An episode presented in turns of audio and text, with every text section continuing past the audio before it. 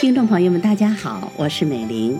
百人共读《青史演义》，今天的播讲人，他是一位热爱诗词与诵读的轩云楼主播平沙落瑶燕。他播讲的是第三十四回：分八路，尽平苗穴，筑千秋，暗促华陵。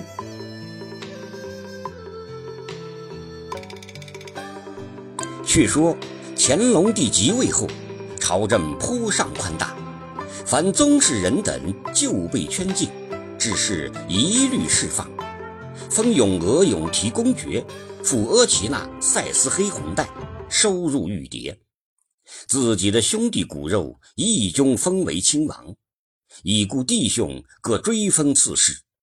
祖母钮祜禄氏为皇太后，册立元妃富察氏为皇后。母族后族都另眼相看，又把岳钟琪、陈泰等释出狱中，赦汪景祺、查嗣庭家属罪，命他回籍。因此，宗室爵罗、兄戚故旧、官吏人民，没一个不颂扬仁德。只永贵叛苗未曾平静，乾隆帝初次用兵，不得不稍示威严，特带回张昭。哈元生、董方治罪，别授张广嗣为七省经略，节制各路人马。广嗣本是治苗的熟手，到了贵州，统盘筹算，想了一个战斧熟苗、立脚生苗的计策，随即上奏道：“臣到任后，雄越大事，莫官府叛苗之所以蔓延，张昭等之所以无功者。”由分战兵守兵为二，而和生苗熟苗为一也。兵本少而复分之使单，寇本重而复欧之使和，其谬可知。且各路守逆，咸据上下九股、清江、丹江高坡诸处，皆以一大寨领数十寨，雄长号召，声势犄角。我兵攻一方，则各方远应。彼众我寡，故贼日张，兵日挫。唯今日计，若不直捣巢穴，兼渠魁，溃心腹，断不能唤其党羽。为战斧熟苗，则令剿凶献泄，以封生苗之势；而大兵四出，同捣生苗逆巢，使彼此不能相救，则我立专而彼立分，以整积散。一举可灭，而后再趁从逆各熟苗，以其一劳永逸，庶男人不复反矣。福其甚见。乾隆帝览毕，命他照奏办事。张广思遂调集贵州兵马，齐同正院，扼守永贵通衢，特选精兵万余名，用四千兵攻上九谷，四千兵攻下九谷。自同五千余名，攻清江下流各寨，号令严明，所向克捷。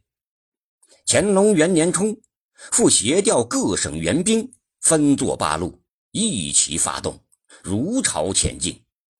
那时苗民虽奉死抗拒，究竟一语草寇，不敌七省大兵，风飘雨扫，瓦解土崩。所有未死的逆苗都逃入巢穴中去了。广嗣汇集大军进攻巢穴，行了数日，遥见一座大山挡住去，威崖如霄，峻岭横空，四围又都是小山攒住，弯蜿延延的，约有数百里。广嗣扎住了营，照进熟苗数名，问道：“这个地方叫做什么？”熟苗道。这名牛皮大沁，广阔的了不得，北通丹江，南达古州，西距都郡八寨，东至清江台拱，差不多有五百里方圆。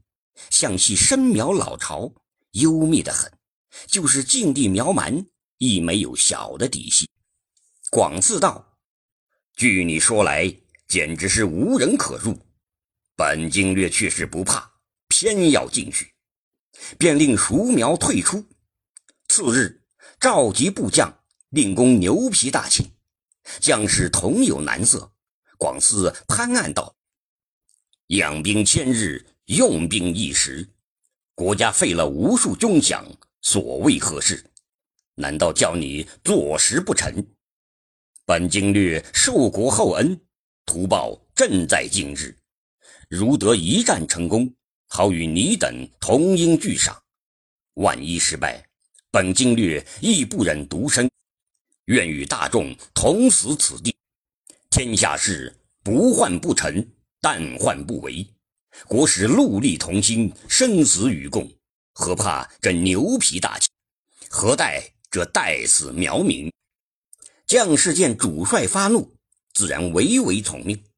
广赐又道：“据熟苗言，这牛皮大庆内险恶异常。”本经略岂肯冒昧从事？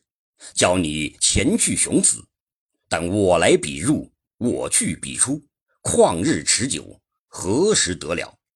好在各处已无叛苗，我军粮饷尚足，正应设法搜掘，谋个一劳永逸的善策。现在令各军分守庆口，先截叛苗出路。他向来不知耕作，料想境内。绝无良田，不出一月，他自作控，我们却节节进攻，步步合围，何愁不济？将士们听了此言，方个个欢喜起来，真愿效力。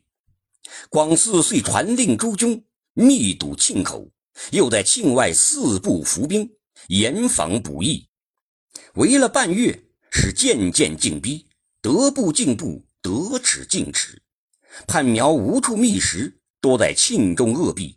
起初还有几个强悍的出来持突，通被围军斩捕。后来不见苗踪，广嗣遂驱军大进，行入庆内。但见丛芒色尽，老月蔽天，雾雨冥冥，瘴烟密密，极大的蛇灰，极恶的野兽出没其间。广嗣令军士纵火焚林，霎时间。火势腾上，满山满野通是浓烟，动植各物无不烧死。就是这等叛苗也躲无可躲，窜出洞外，一半被杀，一半被捉。还有这种苗妻苗女、苗子苗宗，都已饿得骨瘦如柴，跪在洞旁，抱头惨呼饶命。官兵也无暇分辨，乱砍乱戮。覆巢下。无完卵，犹腹中无生鱼。幸亏广嗣下令禁止产戮，还算保存了几个。大庆已破，又搜剿附逆熟苗，分首恶、次恶、胁从三等。首恶立诛，次恶严办，胁从四射。历经数月，先后扫荡，共毁除一千二百二十四寨，赦免三百八十八寨。镇斩苗民一万七千余名，俘二万五千有灵，获冲炮四万六千五百具，刀矛弓弩标甲多至十四万八千件，诱其半俘，收其叛产，设九位同田养兵驻守。乾隆帝闻报大喜，命广寺总督贵州，监管雄府事，赐轻车都尉世职。并豁免苗疆钱粮，永不征收。苗民诉讼，人从苗俗习惯，不拘律例，自是永贵边境才算平静。苗疆已定，海内陈平。乾隆帝乃厌武修文，命大学士等定定礼乐。额尔泰、张廷玉两大臣悉心斟酌，规矩三礼，考证八音。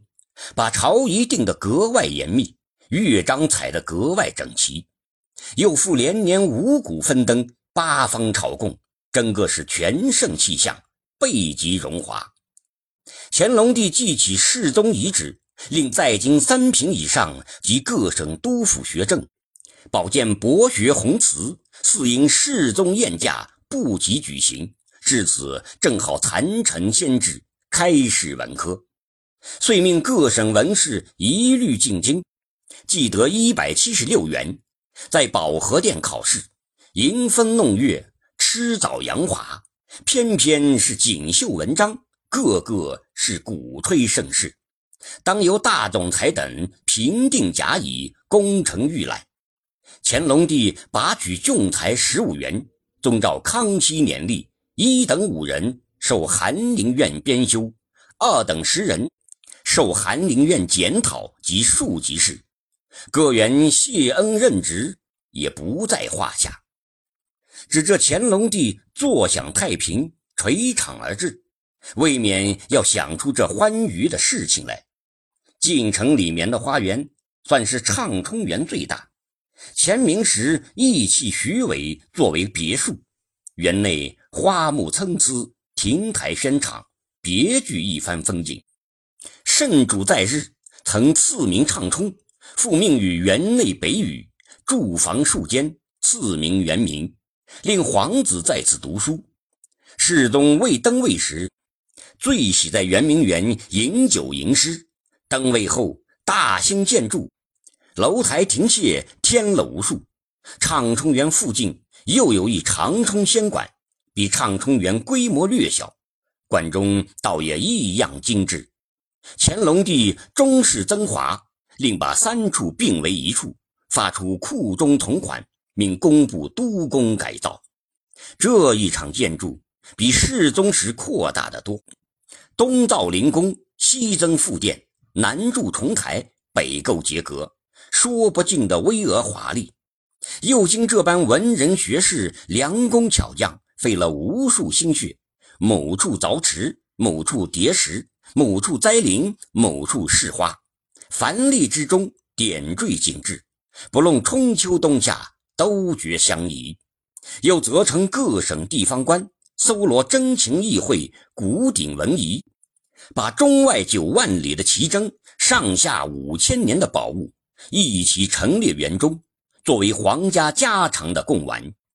从前秦始皇筑阿房宫，陈后主起灵通、结仪、望仙三阁，隋炀帝迎显仁宫、芳华苑，料想也不过如此。这年元宫告成，乾隆帝奉了皇太后到园游玩。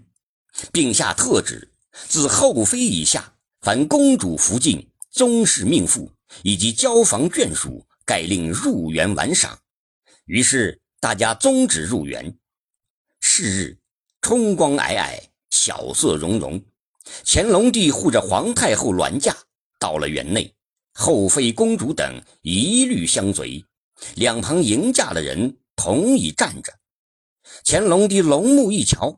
一半是凤环雾柄，素口弯腰，此时也不暇平咽，直至行宫里面下了雨，随太后步入，大众向两宫磕头，除老年妇人外，都装扮得天仙相似，独有一位命妇，眉似冲山，眼如秋水，面不直啊桃花飞，腰不弯啊杨柳舞，整个是闭月羞花。沉鱼落雁，乾隆帝顾了这个丽人，暗想道：“这人很有些面善，未是是谁家眷属？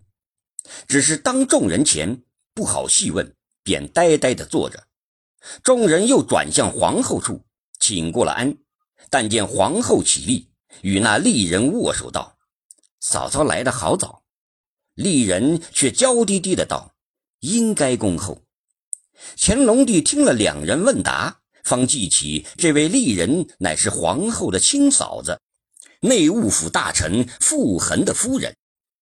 当由太后传下懿旨道：“今日来此游览，大家不必拘礼。”众人都有谢恩。太后又谕道：“游览不如徐步，做了鱼反没甚趣味。”乾隆帝恰不听见。还是皇后答了“恐劳圣体”四字。太后道：“我虽年老，徐步数里，想亦不至吃力。”乾隆帝方禀道：“圣母既要步行，叫辇驾跟着便是；要徐步便徐步，要沉鱼便沉鱼。”太后道：“这倒很好。”宫见献茶，太后以下同以隐蔽，遂出来四处闲游。皇帝皇后紧紧地跟着太后，皇后后面便是傅夫人。皇帝频频回顾，傅夫人颇有些觉得也有意无意瞻仰玉容。到一处小憩一处，日中便在离宫午餐，直到傍晚，太后方兴尽回宫。皇帝皇后亦一同随返。皇后与傅夫人又是握手续别，皇帝更恋恋不舍。临别时还回顾数次。傅夫人站立了好一些，等到两宫不见，方乘轿而回。乾隆帝自此日起，常惦念着傅夫人，整日里无情无绪，连皇后也不晓得他的心思。请问数次不见回答。一日，遇着皇后千秋节，由太后御颁懿旨，令妃嫔开颜祝寿。乾隆帝竟开心起来，忙至慈宁宫谢恩。皇后更不必说。乾隆帝回到坤宁宫，对皇后道：“明日是你的生辰，何不召你嫂子入宫畅饮一天？”皇后道。他明日自应到来，何必去召？乾隆帝道：“总是去召他稳当。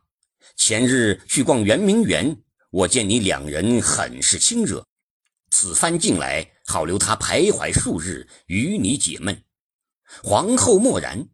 乾隆帝急传宫谏，叫他奉皇后命，明晨召傅夫人入宫宴赏。宫谏去了一回。复奏傅夫人正预备祝千秋节，明日宗旨入宫。是夕，乾隆帝便宿在皇后宫内。次日早起视朝，不见有什么大事，当即辍朝入宫。文武百官随驾至宫门外，祝皇后千秋。祝毕，大众散去。乾隆帝到坤宁宫，见众妃嫔及公主福晋等齐集宫中。傅夫人亦已在内，因御驾进来，个个站立，按照仪祝行礼。乾隆帝忙道：“一切捐免。今日为皇后生辰，奉皇太后懿旨赐宴，大家好欢迎一天。若人要居谦礼节，倒反自寻苦恼。朕却不愿吃这苦头。”遂令大家卸了礼服，一概赐座。偏是傅夫人换了常服，越加妖艳，头上梳就骑士的髻子，发光可见，珠彩很深，身上穿一件桃红撒花金缎长袄，衬着这杏脸桃腮，娇滴滴，越显红白。袄下露出蓝缎镶边的裤子，一双天足穿着满帮绣花的金饰奇缘。乾隆帝目不转睛地瞧着了他。他却嫣然一笑，道：“受礼未成，仙门赐宴，这都是皇太后、皇上的厚恩，臣妾感激不尽。”乾隆帝道：“姑嫂一体，何用客气？”当下传旨摆宴，乾隆帝请傅夫人上座。傅夫人道：“哪有官履倒置的道理？”于是皇帝坐首席，皇后坐次席。第三席应属傅夫人，傅夫人又谦让一番。各位公主、福晋等因傅夫人系皇后亲嫂，自然格外尊崇，定要傅夫人坐第三席。傅夫人仍坚持不肯。乾隆帝道：“此处不是大庭上面，需按品列次，嫂子就坐了吧。”傅夫人无奈宗旨，公主福晋等依次坐下。众妃嫔亦侍坐两旁，这一次寿筵正是异常丰盛，说不尽的山珍海味。饮到半酣，大家都带着酒意，脱略行迹。乾隆帝发了诗信，要大家记事联诗。公主福晋等嚷道：“这个旨意需要会吟诗的方可遵从，若不会吟诗，只得为止。就是皇上要治罪。”也是无可奈何了。乾隆帝道：“不会吟诗，罚酒三杯。只皇后与嫂嫂却不在此例。”大众方各无言。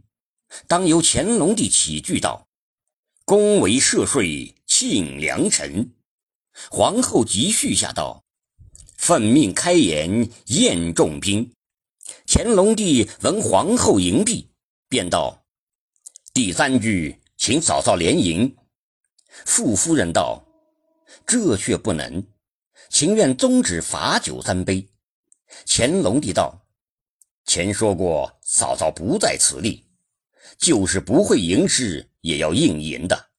况且姑姑能诗，嫂嫂没有不能的道理。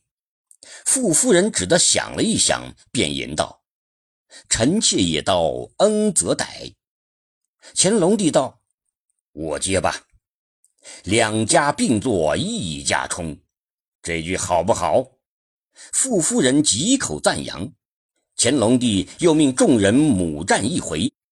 拆声串声及一片呼三喝四的叫声，挤成一番热闹。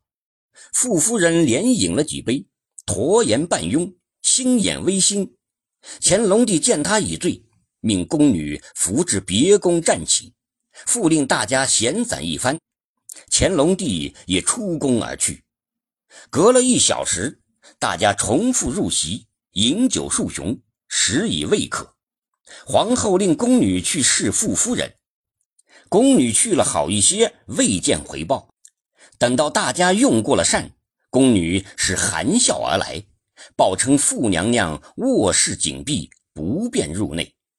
皇后道：“皇上呢？”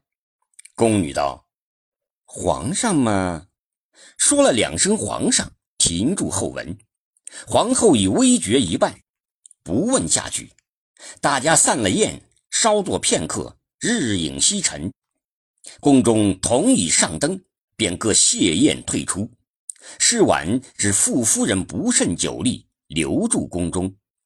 次晨，乾隆帝人出侍朝，傅夫人方至空宁宫告辞。皇后对他一瞧，容环半朵，犹带睡容，便微审道：“嫂子恭喜。”这一语。说了，这位傅夫人不知不觉面上一阵一阵的热起来了，当即匆匆辞去。自此，皇后见了乾隆帝不似前日的温柔，乾隆帝也觉暗暗抱愧，少往空宁宫。朝阳殿里思恨绵绵，谁知祸不单行。皇后亲生子永琏竟与乾隆三年一病不起，医药无灵。这位脸哥本已由乾隆帝遵照家法密令皇储，至此刻世，这皇后恨上加恨，痛上加痛，哭得死去活来。乾隆帝趁着机会大叠起温柔功夫，百般劝解，再三引咎，用他再生嫡子，定当蓄力为储，并视永琏为端惠皇太子，赐殿数次。皇后方才回心转意，过了数年，又生下一子，赐名永从。总道他长命长寿，克成大统。怎奈生了两年，抖出天花，又致夭折。诸位看官，你想这富察皇后此时还有趣味吗？乾隆帝想了一法，借东雄为名，奉皇太后率皇后起銮。暗中实为皇后忧闷，借此消遣。夜了孔灵，祭了黛月，凡山东名胜的地方，统去游览。乃至皇后悲悼亡儿，无客去怀。外边虽强自排遣，内里不知怎样难过。沿途山明水秀，林静花香，别人看了都觉襟怀爽适，入他眼中。独成惨绿愁红，又复冒了一些风寒，遂在舟中大发寒热。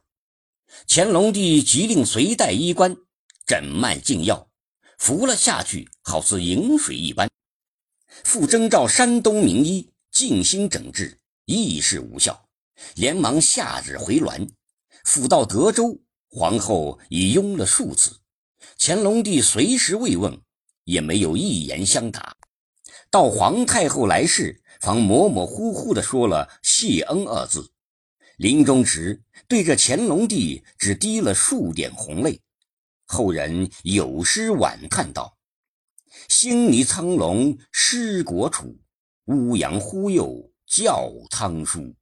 长秋从此伤尽落，永按先阿反贵余。”皇后已崩，乾隆帝念自结礼以来与皇后非常恩爱，只为了傅夫人稍稍乖离，后来又复和谐，不想中道龙王。失了一位贤后，正是可痛，遂对官大痛一场。皇太后闻之，忙令乾隆帝先归，自己与庄亲王永禄、和亲王弘昼缓程回京。乾隆帝宗了母兄，带同大秦皇后子宫兼程回去。欲知后事如何，下回再讲。